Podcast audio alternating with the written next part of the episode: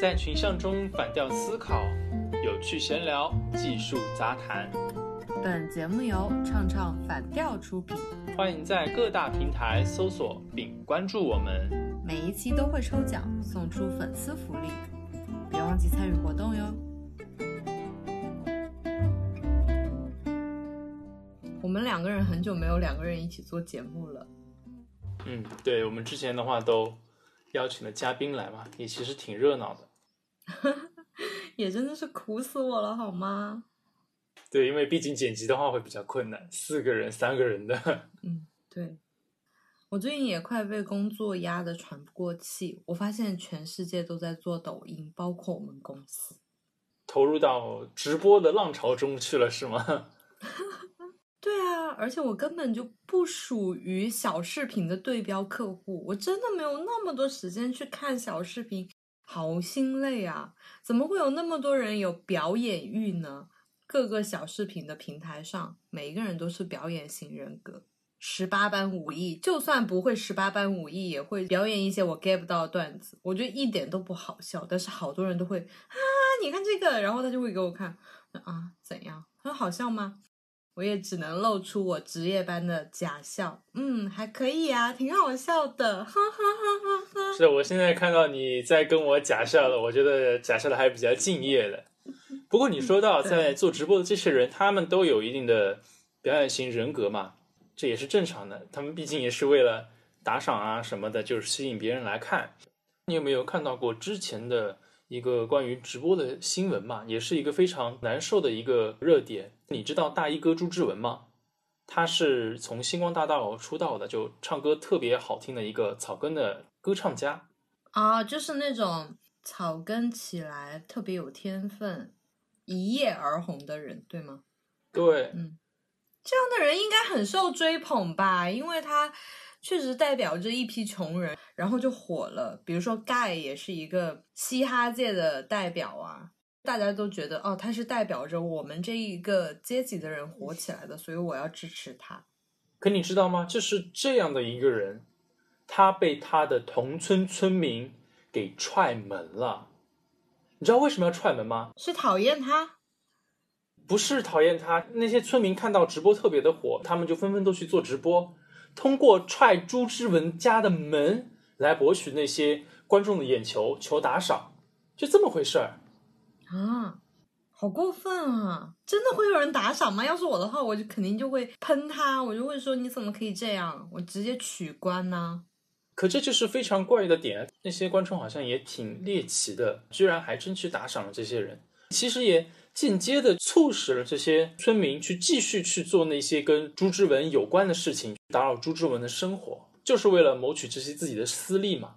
嗯，我不是刚刚有提到盖吗？我忽然想起来，盖之前他就是赚钱了嘛，在中国有嘻哈上，然后他就回去买房子，他在看楼盘，就有人就把他的身份证号码，然后他买的几单元几零几全部都报出来，干嘛呀？别人买房子怎么了呢？这个事情确实特别的暴露个人隐私，也是不对的。像朱之文他的情况其实更加的惨，他不仅仅是被暴露生活的隐私，他还被同村的村民给借钱，借了很多钱哦，前前后后写了借条的大概是有三百多万，但是这些村民没有一个还钱的。当有记者去采访这些借了钱的村民的时候，你知道他们是什么反应吗？说。哎，朱之文他都这么有钱了，那我找他借钱我不还，他也不差我这些钱啊！哇，好过分啊！我真的我不忍心说“穷山恶水出刁民”，但是这句话不是没有道理的。这些村民的脑回路真的是挺让我无法理解的。你看，像大衣哥，他是靠自己的本领去赚这些钱。凭什么要让你白白的拿走了呢？你也没有付出什么的劳动。关键是他还愿意借，他是一次性借了三百多万吗？是陆陆续续的嘛？因为很多人都是一次借几次借，然后就像放血一样，慢慢的、慢慢的。对对对，甚至还有人借了七八次呢。哇！借了七八次的话也没有还，那大衣哥还是借出去了，也让我蛮匪夷所思的。那些去借钱的人，他们的理由个个都是五花八门哦。其中有一个我记得还比较深刻的，说：“啊，借了他三十万，是为了干嘛去呢？是为了要结婚，为了盖房子？难道你是朱之文的儿子或者女儿吗？他要给你这些钱是让你办自己的事情，挺无语的。这不就是肉包子打狗一去不回？而且真的是，我不知道应不应该抨击朱之文，就有点周瑜打黄盖，一个愿打一个愿挨吗？对啊，要是我的话，肯定会 diss 那个人啊！你娶媳妇儿关我什么事呢？你娶媳妇儿还要问我借钱，你真的想太多了。救急不救穷啊！我为什么要救你的急？我自己都没媳妇儿呢。是救他的穷。对于朱之文这样的善良，人民日报其实也前前后后发了三次去力挺朱之文，说忍气吞声的善良啊是一场灾难。因为朱之文对于这些村民的各种无理的要求都去满足嘛，也没有发火什么的，还住在自己的村里面。还要说什么你的善良是要带锋芒的，你有菩萨心肠。也要有雷霆手段，总之就是要说，你不能够无止境的、没有底线的去向他人表达你的善良，这也是一种要正舆论、弘扬社会正能量的一种方式。朱之文的走红，就让那些村民感受到了，我做直播会比我种地赚钱，对吗？想到了一种赚快钱的途径嘛，我能够理解，就是这些村民想要发家致富的这种心情。同时，朱之文他作为村里面最红火、最有钱的一个人，他们会理所当然的觉得，我应该要向朱之文去寻求帮助。朱之文作为我们同村的人，他要与我们荣辱与共，他有义务来帮我们。这是熟人社会里面经常会出现的这种逻辑。这不就是恨人富，嫌人贫吗？就是你富裕的时候，我就觉得啊，你怎么可以那么富裕？我要仇富了。你贫穷的时候，没有人来理你。你说的这句话，其实刚好能够用来形容这些村民。在我们古代中国的时候，乡间邻里互帮互助的情况其实是非常常见的，因为他们有一种宗族的概念在，生活在同一个村子里面，谁都有困难的时候，大家互相帮助，互相提携。那么会给未来的生活更加有保障嘛？但是现在慢慢的时代在变化，像朱之文这样的村民，换做以前，他是根本就没有机会去展露他的才华，去获得他们同村的这些人好几辈子才能够赚到的财富。可是他却成功了，这也间接的引起了他同村村民的这些嫉妒，他们会理所当然认为你富了，你有义务也让我帮助我变得富有。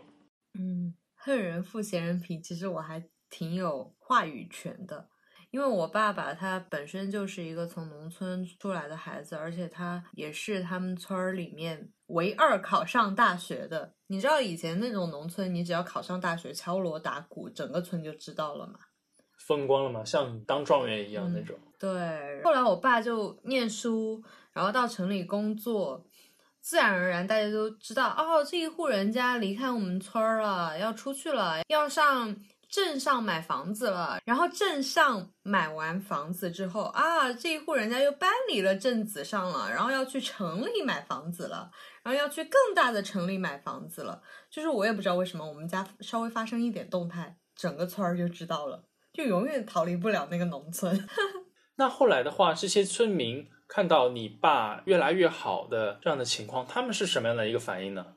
我印象很深，也在我们之前的过年那一期节目里面有谈到。我小时候那个时候，我爸工资其实就已经挺多了。那个时候，我爸也买了第一辆汽车，他当时就很开心，就开着那个汽车回家，荣归故里。对，当然他以前没有买汽车的时候，他也会。带钱回去，除了给我爷爷、给我奶奶以外，也会给其他的七大姑八大姨这样子。随着他的工资增加，并且他买车之后，我小时候有，我记得我妈跟我爸在车里面吵架，就是我们那个村那个道路沿路下去，就会有人在那里等着。当然也没有所谓的那么壮观的一排排人，可能就零零散散的，你开个十几公里就会有一户人家在那儿等着，然后开个几公里又会有一户人家在那儿等着。就他们会装作，我也不知道是不是装作，似乎是不经意的在路边恰恰好碰见了你回来，然后就叫我爸的乳名啊，故意装作碰到你爸，他们是为了啥呢？就真的是要打招呼这样子吗？现在那个表情包啊，给红包啊，揣着自己的衣服袋子，我不要，我不要。哦，实际上就是为了要拿钱。嗯，当然也是我爸先主动给嘛，人家也没有说没脸没皮到主动要的地步，就是我爸会主动给。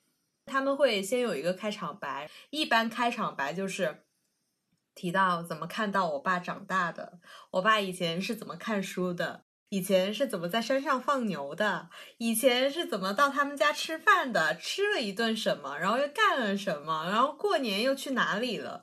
反正就说啊，你以前在这个满山头的跑，然后在放牛的时候，我帮你怎么怎么样？你在那儿看书的时候，我还帮你去放牛。然后后来，呃，比如说我爷爷去田里面干农活了，你就在我家吃了个饭，就类似于这种。先来一波回忆杀。把气氛烘托到一定程度的时候，可能口袋就拉开了。对，然后我爸就会问啊，某某某年纪大的一个老奶奶身体还好吗？或者哪个老爷爷身体还好吗？啊，就不太好啊，在农村还能怎么样呢？然后接下来我爸就会开始给钱了，然后我妈就跟我爸吵，你真的是一个散财童子，然后怎么怎么样怎么样就吵啊。前几天我看新闻，有人在微博上冒充朱之文。虽然微博内容是在扶持正义，但是后来记者有了解到啊，朱之文的手机还是那台用了十几年的诺基亚，根本就没有上网功能。我想起我爸也是这样的人，非常的节省。但是每次农村的远房亲戚送一些鸡蛋啊、农家菜来的时候，我爸每次都会给他们远远高于市场价格。美其名曰购买这些农副产品，反正就说什么不能白送给我们啊！你们自己种了这么久的菜，养了这么久的鸡，哎，反正不管他们是怎么想的，总之这一来二去就多了起来嘛。我记得那个时候，我们家冰箱永远都堆满了土特产，厕所里面永远都住着活鸡跟活鸭，反正就是堆到吃不完嘛。那后来呢？这种情况应该也持续了很多年嘛？可能这些村民也习惯了有你爸送钱的这种 体验了。嗯，我为什么会说我对“恨人富，嫌人贫”非常有感触呢？也就是我爸经历了他所谓的“散财童子”这个 title 之后，我爸也经历了互联网来袭的那一波热潮，这也对我爸的公司造成了很大的冲击。也有一波连续不断的事件发生，导致我们家经济上就受到了非常大的损害，家道中落了，有点。对，也没有啦，我现在东山再起了。对，我们要东山再，我们一起东山再起。对，我就想说什么？再说一遍吧，我好期待呢。什么？麦克风已借用，麦克风也开启耳朵喽。你可以用小爱同学叫醒我啦。你的小爱疯了！我的天哪！弱智，小爱弱智了，我狗。接下来很长一段时间，我们家就陷入了一个前所未有，也就是我从来都没有经历过的哦！我有段时间就经历了哦，原来我并不可以想花钱就花钱了。就是忽然没有习惯那段时间的生活。那段时间我们也有定期过年回老家，回家乡去看一下。自然那些村民也会像我一样，没有习惯我们家 过得比较困难的生活。于是呢，他们就会说一些很让人难受的话。他们就会说：“这一次回来怎么就比上一次钱少呢？”原话我有点忘了，反正就类似于这样的话。然后也有的人会说，呃，瘦死的骆驼比马大。也有人会说什么，嗯，虽然你们家现在这个样子，但是会慢慢的好起来的，总会有一些存款吧，就是类似于这样的话。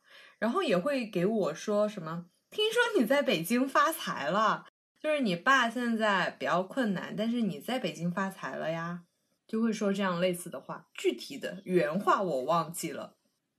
就比如说，有人来我们家借钱了，我们家说没有那么多钱能够借给他，比如说他要借一万块，但是我们家说我们现在只有一千块的时候，他就会说我不信，就是那种我不信，你一定要给我存款我才信的那种语气，就是我不相信你们家变成这个样子，你们家的房子不是还在吗？你们家车子不是还在吗？你们家怎么会穷呢？就是那种难以置信的语气，我也很难以置信，好吗？我当时都想哭了。但是我爸一般都不让我插手，他就说这是他们那一辈的事情，就说我还是要对长辈尊重。然后他们那一辈就是很多叔叔、很多弟弟、很多哥哥姐姐、很多阿姨这样子长大。我后来想了想，我确实是没有办法理解他们那一辈的感情，就是我没有在那样的环境下成长过，我不知道。你有五六七八个兄弟姐妹，到山上就能去别人家里吃饭，到山下又有一个姑姑，然后给你什么东西，是什么感觉？但是我至少知道你爸那句话说的对的，就是这是他们那一辈的事情，其实你没有办法站在你爸的角度去考虑出一些更加得当的这种解决方法。嗯。反正就是不管你们家是到底怎么样，他们已经习惯了去拿这个钱，不管怎么样，他们都想要拿，就这样的一个情况，对不对？对。后来知道我爸确实拿不出钱，然后并且我确实是在北京很辛苦的租房子的时候，他们就不理我们了，也不会来我们家串门了，不理你们了，也不会说坐几个小时那个乡下到城里的那个大巴车到我们家来串个门也不会就是。再来了，我们家也没有以前门庭若市，也没有那么热闹了，也没有就是时不时的就有人送个鸡呀、送个菜、送个米来了。所以他们这些人就是以前的那种嗜好，只是为了换取更大的财富吧，换取更大的好处，他们才去这么做的。嗯，说到刚刚抖音的那个。虽然那个时候还没有流行抖音，我印象很深的就是我爸在比较温饱的那段时间，也有给他们买过鱼苗、买过树苗，就是买这些东西，想让他们通过这个来发家致富。但是我发现农民比以前懒了，他们不愿意去种地了，也不愿意去种所谓的树苗，也不愿意去鱼塘养鱼了。他们就觉得啊，挺好的啊，现在政府发一点钱，然后。哪一个亲戚又搬去城里啦？哪一户村里面的人家又考上大学了？对于他们来说，一年到头他们也就只花个一两千块嘛。如果这样子的话，每一家去要一点，还是能维持一年的生活费的。哎，这个蛮奇怪。那我们不是 传统的中国人民是什么？勤劳是美好的这个品德吗？你看你爸其实想要给他们买鱼苗啊，买这些东西，其实也是想要。让他们通过勤劳致富嘛，授人以鱼不如授人以渔。已经买了呀，种死了呀，鱼死了，树死了，地也不耕了，啥都不弄，就靠那么一点钱就过得，哎，觉得还挺好什么的，那活该他们这么穷啊。对我当时就说，哎，有的人真的是活该一辈子穷。然后你知道，我爸当时还指责我说，你不要这样说你的长辈，你真的是不懂爸爸这一辈是怎么成长起来的。我们就是一整个大家子的人成长起来的，不会像你这样独生子女，就是自己管自己就好了。嗯，我能够理解这种在村子里面互相谁都认识点，都会有一点关系吗？姐姐穿完衣服，妹妹穿；哥哥用完了书，弟弟给，互相接济帮助。不管怎么说，无论是朱之文的那些同村的村民，以及。你爸的那些认识的同村的村民，他们做的这些伸手要钱的这种行为，我是非常的不屑的。他们有点怎么说呢？懒惰，还特别的有强盗逻辑。你的就是我的 那种感觉。很多东西并不是理所当然的。其实像我们中国现在在经历城市化的一个进程嘛，虽然说现在已经放缓了，但是还有很多从农村成长，然后最后到城里发展，有一定事业成就的这些人是存在的。那么他们的话，也可能是经历了那种肆无忌惮的被这些所谓乡下的亲戚去要求去帮这个忙帮那个忙，从伸手要钱到帮孩子介绍工作啊，还是什么的其他这些事情，多多少少都会有经历过。可是如果真的遇到这些胡搅蛮缠的，想要跟你打着亲情的牌，或者说是回忆杀的这种牌，跟你去笼络关系，但是让你付出很大代价去帮他忙的这些情况的话，那该怎么办呢？我也不知道怎么办。你知道我上一次高中的学校百年校庆，我回到学校的时候，我的高中很喜欢的一个老师，他就说他女儿现在在北京念书，马上就大四毕业了，让我给他女儿介绍个工作。我当时就觉得啊，我才在北京找到工作，我还给你女儿介绍工作，有一种很慌的感觉。然后我想了一下，你女儿也不是什么差的大学啊。太为你女儿担忧了吧？就感觉老师还是停留在那一辈的那个思维里面，就是他女儿已经在北京念书了，还念不错的大学，根本就不需要我呀。而且我都不知道他女儿什么专业，都不知道对不对口，存在一些信息差的问题吧？他觉得你在北京混得很好，实际上你才刚刚在北京上路而已。同时，他也没有暴露更多的信息，说啊要怎么帮他女儿，就单纯就是想哎你帮他找一份工作就可以了。这个可能情况还好，但如果说真的像遇到说什么问你借大笔钱，甚至还不还这种情况的话，比较麻烦了。讲再多的事例的话，可能都没有办法穷尽嘛。三点小的建议可以帮助遇到这些问题的听众朋友去解决。第一点是看能力，第二点是看态度，第三点是分缓急。看能力是说，当有乡下这些故人啊，或者说是亲戚啊来向你寻求帮助的时候。你要看你自己到底能不能够帮到他。如果说是来借钱的啊，他要借三十万，但你手里面只有二十万，那你就肯定不能够说好，呃，我帮你去凑一凑，怎么怎么样？因为你要考虑到你也是有家里面的这些亲人跟妻子、孩子什么，或者说是丈夫什么，都要一起过生活用的，所以的话就不能够一口答应下来，要看自己的能力。或者说他给你说要借什么三十万，比如说你确实有更多的钱，比如说一百万，但你又不愿意借，那在条件允许的情况下，你可以以一种比较委婉的方式告诉他你现在所有的困难是什么，你要花很多很多钱什么的，开销什么的，一个一个的报给他。那个时候的话，你可能还是可以出一点钱给他，把他给带走，因为这样子既能够保存他的颜面，同时又能够让你。在相邻间能够保存到你的颜面，因为毕竟还是看重他这样的一个同村的故人这样的一个身份在的，所以的话，做人留一线，不直接拒绝是比较好的。其次要看态度，看的不是你的态度，而是要看那些来找你帮忙的这些同村的故人的态度。如果说是非常勤勤恳恳的，也不是那种趾高气昂的。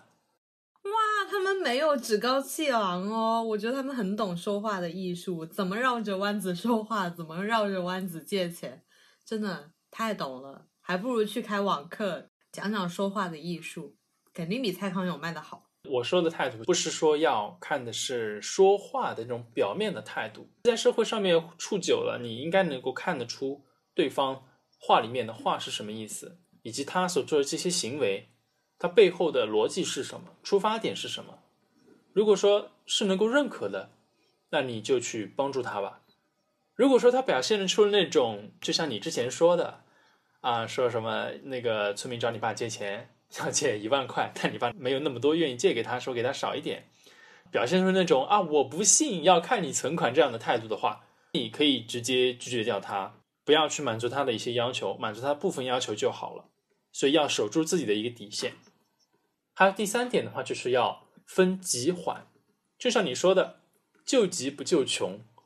如果对方是为了什么要结婚啊、盖房子啊这种让自己的生活过得更好的这种理由来借钱的话，可以拒绝掉。但如果说真的是这些人遇到了难以解决的困难，比如说家里面的人生了大病，那寻求你的帮助，那你也可以视自己的情况去帮助他。救急不救穷。你刚刚说的时候，我忽然想起来我的两个老乡，一个就是刚刚提到的盖，一个就是谭维维。爆一个小料吧，谭维维刚刚火起来的时候，至少是带动身边的人吧。于是他有把他们村儿里面跟他有一点点关系的一个小姐妹带到北京去做他的团队里面的某一个职位。但是那个人确实没有受过什么教育，并且他在这个岗位上也没有说很奋发的要去学习这个岗位的技能。后来谭维维一忍再忍的情况下，最后把他开除了。这个小姐妹回到农村之后，她就开始在网上爆谭维维的黑料。嗯，盖也发生过同样的情况哦。有一种恩将仇报的感觉。对于那个小姐妹来说，就好像他没有给他什么恩，他带他出去去北京，给他一份工作是应该的。哇，我这样说就整的好像，毕竟我们三个人是一个村儿的，难道说 我们那个村儿的人 都那么不懂感恩吗？很尴尬。所以你要小心哦，你以后要火起来的，一定要处理好这种后院的问题。为什么谭维维啊、盖啊、跳水皇后啊、小四啊、什么乒乓球王子啊、王浩啊，这些都是我们村儿的呢？真假的？你们村这么人杰地灵吗？哦，我这样一说，大家都知道我是什么村了。不行，我们村还是有很多好人的，比如说我爷爷，就真的是老老实实的一辈子的农民。嗯嗯嗯嗯嗯，那只是揭露了部分的这种丑恶的现象嘛，但大家总体应该还是好的。嗯，改天去我们村里玩一下。为什么这些人都会有类似的出了名之后就有亲戚找上门的情况呢？难道是我们村儿的问题吗？不是，有句话叫什么来着？“穷在闹市无人问，富在深山有远亲。”这应该是比较普遍的一种社会现象吧。当你富的时候，但凡是跟你有点关系的人，他们都会想要去在你身上去得到一点好处。嗯，富人有富人的烦恼嘛，所以不是我们村儿的问题。不是你们村儿的问题，不是你们村儿的问题。但是我相信出名人一定是我们村儿的问题。好了，我就等你出名哦，但我不会找你借钱的。好好好我让你授我以渔，给我一份工作，我努力工作好了。在我身边当一个工具人，可以吗？我会付你很高的薪水的，给钱就行，给钱就行，干什么无所谓。只要钱到位，什么姿势都会。嗯，对，什么姿势都可以学嘛，不会我也学。好的，好的。我就是刚刚忽然想起来，这几个人的八卦我都听过啊。哎，不过说起来，他们的八卦都很类似啊，大同小异啊，无非就是这个村儿的亲戚找上门，那个村儿的谁谁谁又想加微信聊一下，求个工作什么的，都是这种类似的。也没有一个村，就是以隔壁村和隔壁村的距离的那种。反正就是同一个镇的，至少是，反正同一块地方。我小四当时也是发生这样的情况嘛，我也跟你说过，也是助理带他出来，然后再开掉助理，然后助理回去，然后再扒小四的黑料。哎，真的是生米仇，斗米恩呐、别的村没有这样过吗？但我至少知道你们村儿这么频繁的出名人的情况真的不多见，还真的是人杰地灵吧。OK，那我们本期节目的话呢，就聊了一些比较让人难过的事情，就是遇到生米仇斗米恩的这种情况要怎么办？如果你也遇到过像大衣哥朱之文的类似的经历的话，那欢迎你也分享出来，跟我们谈一谈，也可以跟我们分享一下你是如何解决类似的问题的。欢迎你在我们的节目下方以及微博进行留言。我们每一期节目呢，都会对评论的粉丝抽奖，送出我们的精美礼品。不要抽奖，如果你也喜欢我们的节目的。不 会啊，会有的吧。好吧，慢慢的会有的。最近还有一两个粉丝留言，我真的还挺开心的。那也拜托我们的听众朋友，你觉得这期节目不错的话，分享给你的朋友，帮我们进行转发，让更多人来评论，让我们送出更多的礼物吧。嗯，我们这一期的礼物就是送一点我们村里面的土特产。让你变得更加人杰地灵，是吗？对，毕竟我们那儿是个人杰地灵的地方。好的，好的，那我们本期节目就到这里了。我是 Nico，我是一万，我们下期见，拜拜。拜拜。